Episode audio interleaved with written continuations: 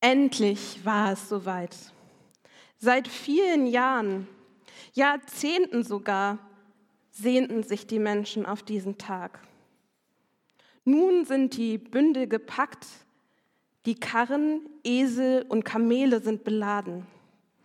Der lange Marsch in die Heimat kann beginnen. Die Erwartungen sind groß, nein riesig, gigantisch sogar. Endlich wieder zurück in die alte Heimat. So viele Jahre hatten die Hebräer im Exil in Babylon leben müssen. Doch nun endlich soll es soweit sein. Nun endlich soll es in die Heimat, in die alte Heimat zurückgehen. Bei jedem Schritt tauchten Bilder in ihren Köpfen auf. Diese Bilder sind eine Mischung aus den eigenen Erfahrungen ihrer frühen Kindheit und den wunderschönen Geschichten ihrer Eltern und Großeltern, die sie von ihrer Heimat mitgebracht hatten. Die Vergangenheit glänzt vor ihren Augen. Von dem fruchtbaren Land, den Weinreben, dem Tempel in Jerusalem, davon wie alle Gott zur Ehre singen, Feste feiern und in Frieden miteinander leben.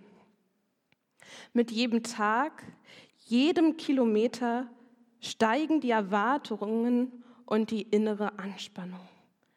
Sie müssen jetzt fast schon jeden zweiten Schritt hüpfen und singen unterwegs so viele fröhliche Lieder. Und endlich war es soweit. Nach einem langen Marsch, 800 Kilometer. Nun ist die Grenze überschritten und die Dächer in Jerusalem rücken langsam näher.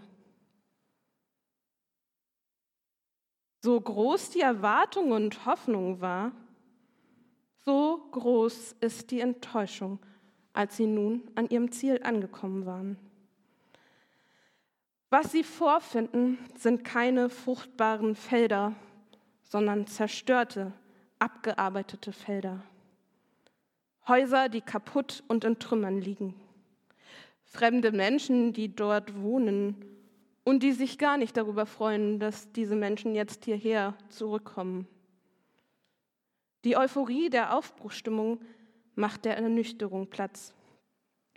Und auch der Wiederaufbau des Tempels, Tag um Tag, gestaltet sich als noch viel schwieriger als gedacht. Um den Tempel wieder aufbauen zu können, muss jeder etwas beitragen, jeder seinen Teil dazu leisten. Und dann gibt es die, die ganz besonders fleißig sind und die schon gar nicht mehr können und die anderen, die eigentlich könnten, aber vielleicht doch nicht noch mehr leisten wollen. Und alle sind ja auch damit beschäftigt, ihr eigenes Leben wieder aufzubauen. Woher sollen sie die Kraft und die Zeit und die Ressourcen nehmen? Widerstand macht sich breit. Erste Intrigen werden geschmiedet.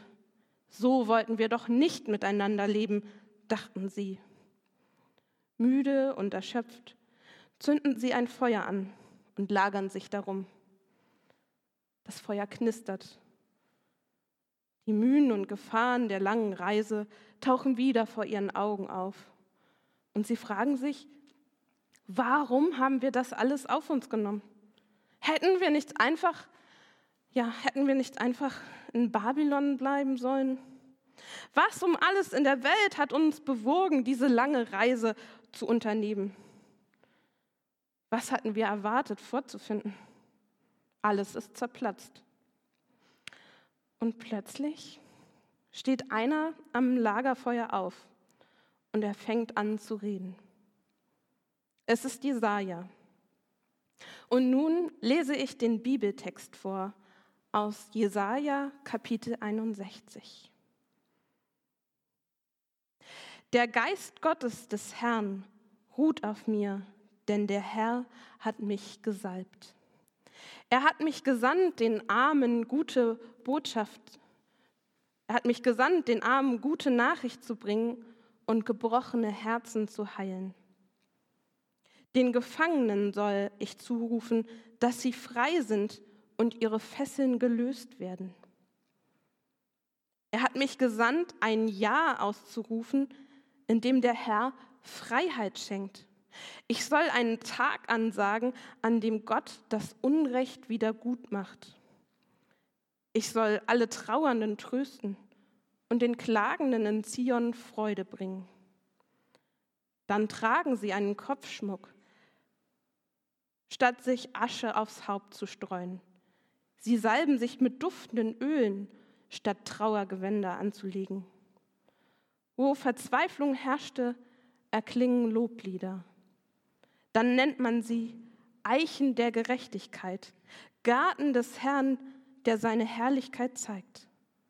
Dann bauen sie die Städte wieder auf, die seit langem im Trümmern liegen. Die zerstörten Wohnorte ihrer Vorfahren stellen sie wieder her. Sie erneuern die verwüsteten Städte, die seit Generationen verödet waren.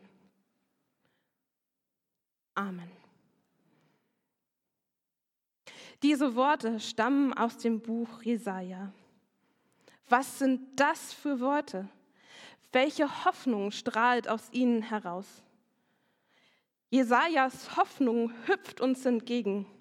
Hoffnung ist dieses deutsche Wort, was tatsächlich ursprünglich vom Hüpfen kommt. Seine Seele geht über und ist voller Freude. Er überschlägt sich beinahe. Jesaja ist erfasst von inneren Jubel und er lässt diesen Jubel nach außen dringen. Es bricht aus ihm heraus und es ist ein ansteckender, fröhlicher Jubel. Noch nach dem Lesen dieser Verse klingt es in mir nach. Er hat mich gesandt, ein Ja auszurufen, in der, der, dem der Herr Freiheit schenkt. Die Lutherbibel übersetzt an dieser Stelle mit ein gnädiges Ja. Und ich glaube, beides steckt da drin, Gnade und Freiheit. Denn genau das hängt zusammen. Endlich können die, die Menschen aus Babylon nach Hause zurückkehren und leben nun in Freiheit. Aber eine echte Freiheit ist nur dann schön, wenn sie auch erfüllt ist mit Dingen wenn die Menschen wirklich ein gutes Miteinander haben. Ich stelle mir die Reaktion der Menschen vor, die diese Rede vom Propheten Jesaja gehört haben. Da sehe ich die eine Gruppe vor mir. Diejenigen, die sofort erst einmal abwinken, die eh schon wissen, was kommt und sich auf nichts mehr einlassen wollen. Das haben sie einfach schon viel zu oft gehört. Diese schönen Reden und diese salbungsvollen Worte, diese Hoffnung auf Freiheit und einem schönen, guten Leben. Sie haben sich viel zu oft darauf eingelassen, alles wieder aufzubauen. Wenn Sie es sich richtig überlegen, dann waren Sie in Wirklichkeit skeptisch. Wie soll das überhaupt gehen? Und wenn Sie noch einmal darüber nachdenken, dann waren Sie ja eigentlich auch schon skeptisch, als Sie überhaupt aus Babylon losgelaufen sind. Müssen wir uns überhaupt in Bewegung setzen? Liegt vor uns etwas, was besser ist als das heute? Und Sie denken, ach, wären wir nu, nur nie mitgelaufen, wären wir einfach in Babylon geblieben. Aber damals haben sie sich nun mal mitziehen lassen. Und jetzt kommt Jesaja und verkündet ein Ja der Freiheit. Pah, eine schöne Freiheit. Eine Freiheit mitten in den Trümmern des, neu auf, des noch nicht aufgebauten Jerusalems. Jesaja, du bist doch ein Träumer, denken Sie vielleicht. Ich meine, stellt ihr euch doch heute mal vor, ich würde euch ansagen, ein Jubeljahr, ein Jahr der Freiheit Gottes. Stellt euch vor, ich würde sagen, 2024 wird alles anders. Das ist das Jahr der Jahre, in dem sich endlich etwas zum Guten wendet, in dem Kriege aufhören und kein neuer beginnt.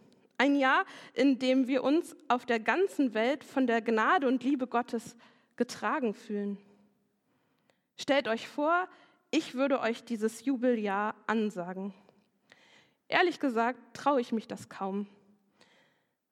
Ich muss doch sehr an eine Werbekampagne denken, wo es um ein Jubeljahr und Preissenkungen geht. Aber dann gibt es ja auch noch die andere Gruppe. Die zweite Gruppe sitzt um den Feuer herum. Vorher lungern sie in sich selbst zusammengesunken. Auch sie hatten die Hoffnung aufgegeben, als sie die vielen Trümmer gesehen haben. Doch als Jesaja anfängt zu sprechen, heben sie gespannt ihre Köpfe. Was wird er uns wohl sagen? Wie soll diese neue Freiheit aussehen? Und Jesaja beginnt davon zu erzählen, dass Fesseln gelöst werden, dass Menschen frei werden. Also frei waren sie ja schon. Sie konnten ja aus Babylon zurückgehen aber auch innerlich frei, frei von den alten Bildern, die sie festgehalten haben. Jesaja spricht von einer Freiheit, wo Trauernde getröstet werden, wo Trauernde neuen Mut bekommen. Da, wo vorher Klagelieder waren, werden bald Loblieder zu hören sein. Und die, die vorher in sich hineingesunken waren und Trauerkleider getragen haben, schmücken sich mit einem neuen Kopfschmuck. Ich stelle mir vor, dass diese zweite Gruppe auch erst einmal skeptisch ist. Sie hört hin und überlegt, aber sie handelt anders. Sie lässt sich ermutigen lässt sich aufwecken, lässt sich ein bisschen mitziehen. Und am nächsten Tag beginnen sie, einen Stein nach dem anderen, ein Haus nach dem anderen wieder aufzubauen. Und langsam wird das sichtbar von dem, was Jesaja spricht.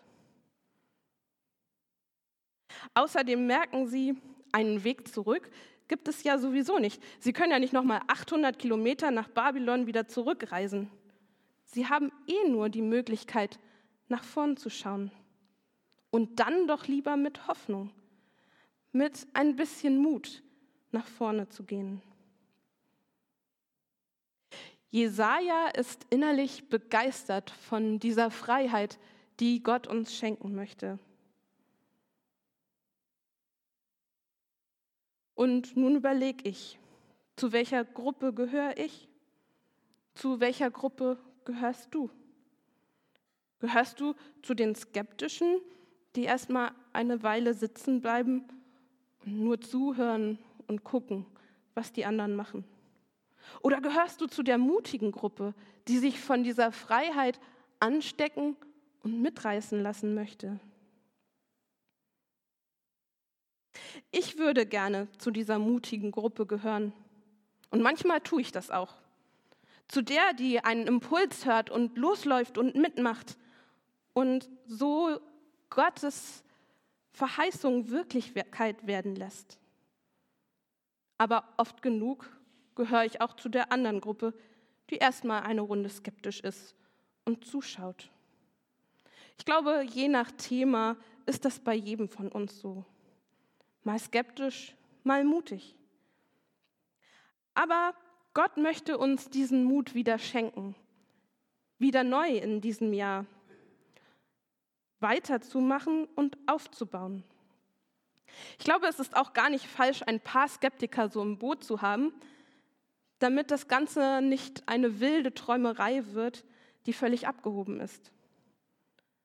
Aber das ist die Botschaft von Jesaja auch nicht. Seine Verheißung hat Hand und Fuß. Er spricht durchaus von dem, was kaputt gegangen ist, von den Trümmern, die auch in unserer Welt zu spüren sind. Aber er glaubt daran, er hat diesen Mut, dass das Alte wieder neu aufgebaut und zu neuem Glanz verholfen werden kann. Und dass wahrscheinlich etwas ganz Neues dabei entstehen wird dass Gott wieder etwas richtig stellt, was vorher Unrecht war, etwas wieder gut macht. Aber gerade jetzt zeigt sich ja, speziell in Israel und Palästina, dass das nicht auf Dauer geklappt hat. Und so teilen wir Christinnen und mit Jüdinnen und Juden auch diese Hoffnung, immer noch, dass Gott da ist und Dinge wieder neu aufrichten möchte. Dass Gott jedem Einzelnen von uns und in unserer ganzen Gesellschaft Frieden bringen möchte. Mich motiviert das, dass gerade an den Stellen, wo ich mal skeptisch bin, wo es mir schwerfällt, daran zu glauben, dass eine neue Freiheit möglich ist, zumindest den Menschen, die diese Hoffnung so vor sich tragen, nicht im Weg zu stehen und sie loslaufen zu lassen. Und mich motiviert es, selbst auch Teil zu sein und mitzugehen, wie die Gruppe der Mutigen. Mit, mit Jesaja darauf zu vertrauen, dass Gottes Gnade schon längst da ist. Und dieser Gnade mehr und mehr im Jahr 24 Raum zu geben. Denn Gottes Botschaft der Freiheit ist ja schon längst da. Amen.